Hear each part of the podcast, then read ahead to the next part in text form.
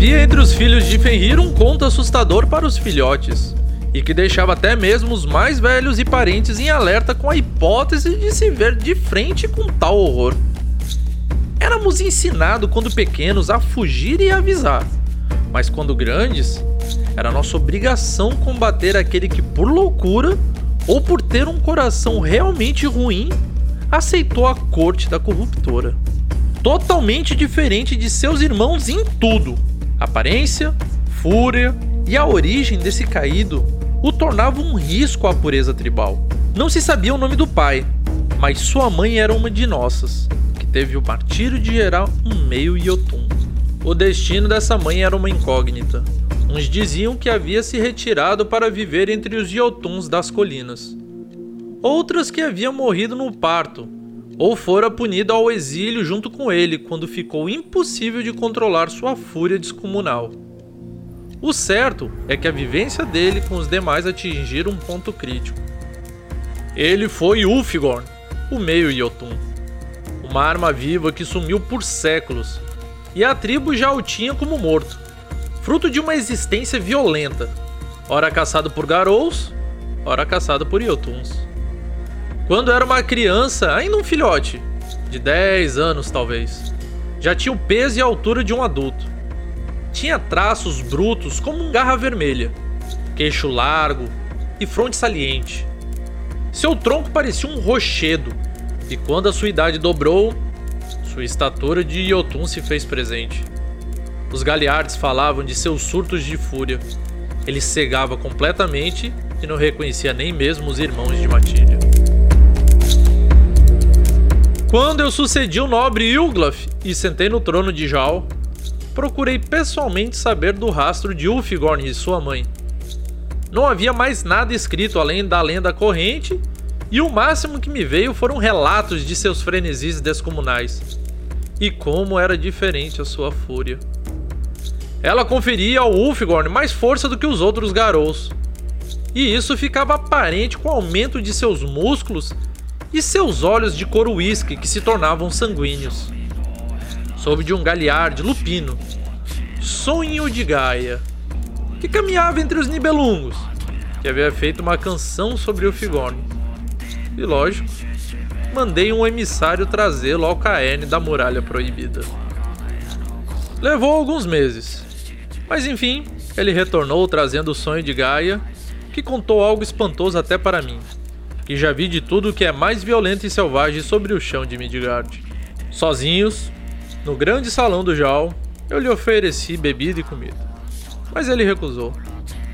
Tomando sua forma humana, ele usava uma túnica de pele branca, adornada com ouro em formas de joias quadradas, que são tradicionais do povo do norte. Essa túnica branca tinha botões de dente de urso, de cima a baixo, e ele carregava uma daga de dente em seu cinturão. E nas costas, uma bolsa trespassava no peito, da qual tirou e pôs na mesa, abrindo uma folha de couro fino. Ovelha, talvez. E pôs uma flauta transversal sobre ela. Então, teve início nosso diálogo.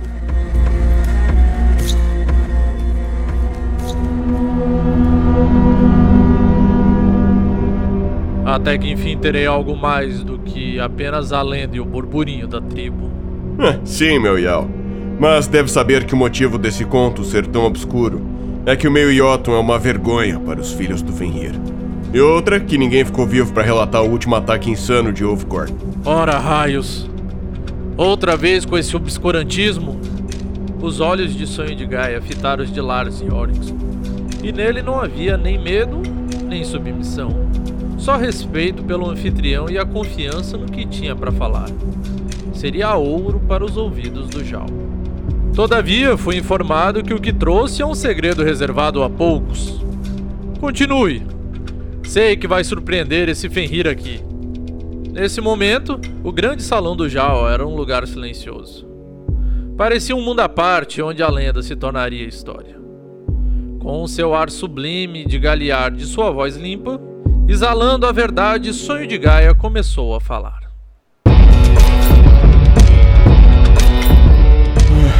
Foi um dia que se perdeu na contagem do tempo. Havia naqueles dias, a leste de onde estamos, no território dos pântanos juncosos, uma matilha acampada. Foram mandados em caça algumas criaturas que se aproximavam demais dos territórios da tribo. Era uma missão relativamente fácil. Eram oito cliates que formavam a tal matilha. Dois deles eram galeardes encarregados de uma experiência com Ulfgorn. Eles o levariam para o combate, desde que só lutasse em último caso. Haviam também levado com eles uma lira Kravik e esta flauta que eu carrego.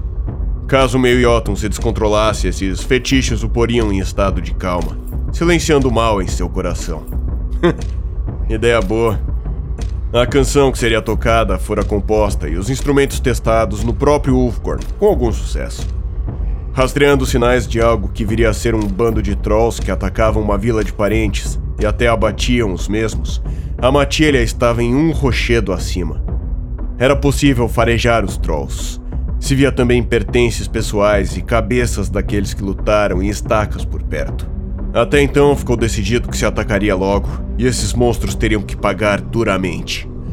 Seriam despedaçados, como fizeram aos bravos parentes dos Fenrir. Os cinco Aurons desceram em suas formas lupinas até o pé do rochedo. Na frente do acampamento dos infames Trolls tomaram as poderosas formas de batalha, e seu líder, Hilo Esmagador Poderoso, se fez mostrar. Uivando bravamente no centro da clareira dos Trolls, ele os desafiava e lhes dava uma sentença de morte. Seriam dilacerados e os restos de sua raça vil seriam banidas dali para sempre. Eu não esperaria menos de um filho de Fenrir. Não se deve ficar impune diante de um massacre desses. Realmente, meu Yao. Por muitos dias, nossos valorosos parentes foram mandados ao Valhalla por esses imundos. Havia ouro, comida, armas e tudo de bom naquela vila. Os Trolls haviam roubado as almas e as posses daquele povo. Conte-me mais. Quero ver o final magnífico dessa luta. Nesse instante, um tronco em chamas foi arremessado na direção de Ilo, esmagador poderoso, que o desviou habilmente com sua espada. Logo se fez o caos. Trolls saíam de todo canto com armas enormes, de trás de rochas, eles saltavam e tentavam abater os garus com golpes devastadores. Os cinco heróis aruns faziam frente àquela horda. Seus machados e garras retalhavam trolls, que eram muitos, sem parar. Muito sangue havia ali.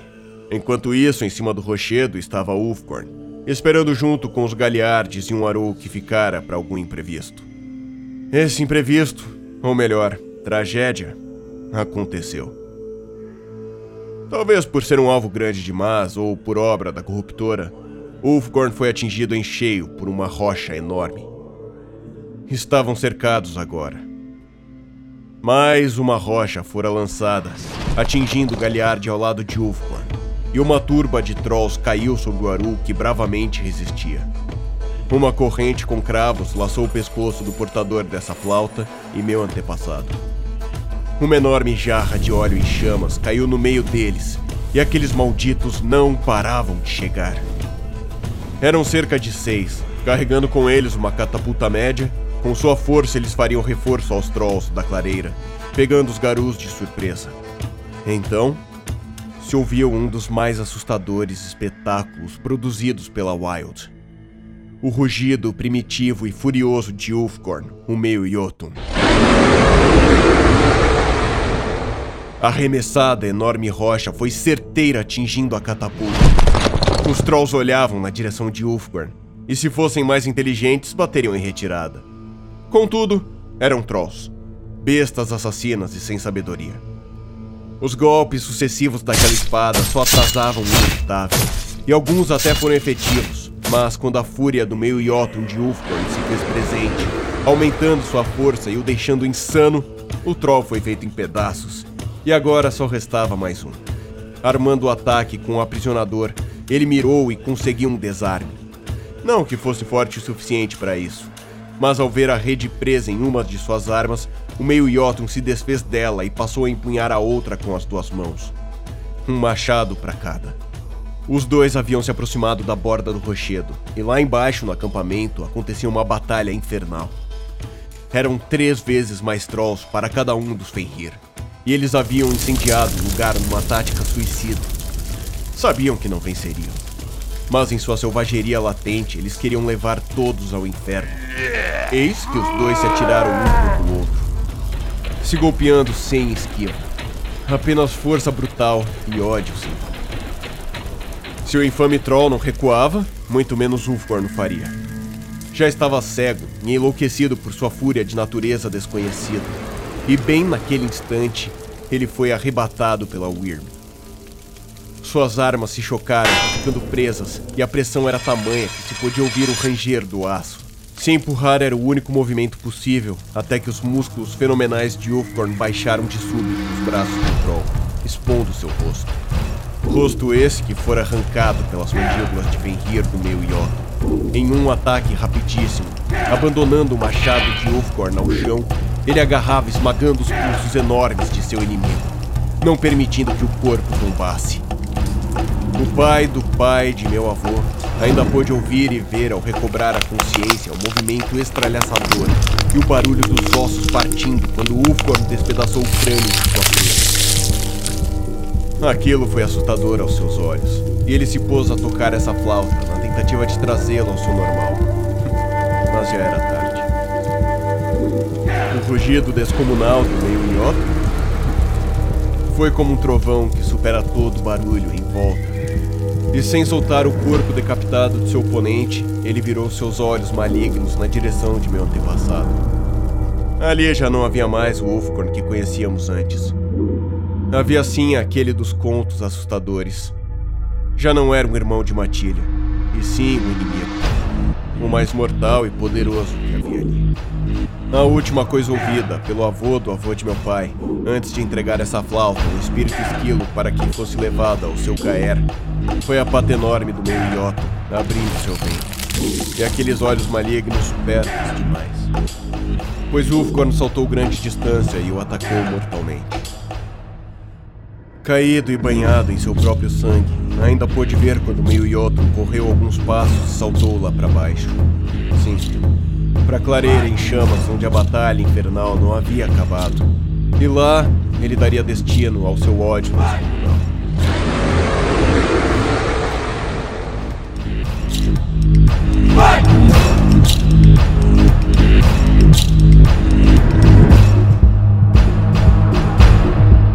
Você ouviu Crônicas da Sexta Era, Ulfgorn, a ruína dos Jotun. Uma história original, Thales Almeida. Roteiro, por Diego Lars Montanha. Adaptação, edição, por eu mesmo, Jefferson Stankowski. Com as vozes de Narração e Lars Jorikson, Jefferson Stankowski. Sonho de Gaia, pelo Danilo Battistini, o contador de histórias. Crônicas da Sexta Era é uma adaptação de aventuras jogada no sistema Lobisomem O Apocalipse, em uma campanha que finalizou com 14 anos. Gostou? Então me siga nas redes sociais e compartilhe esse episódio com seus amigos. E se quiser fazer parte da guilda do Dado Viciado, considere me apoiar pelo PicPay, no arroba DVPodcast, e faça parte no nosso grupo do WhatsApp e nas nossas mesas de RPG. Para vocês que ouviram até aqui, um muito obrigado e até a próxima.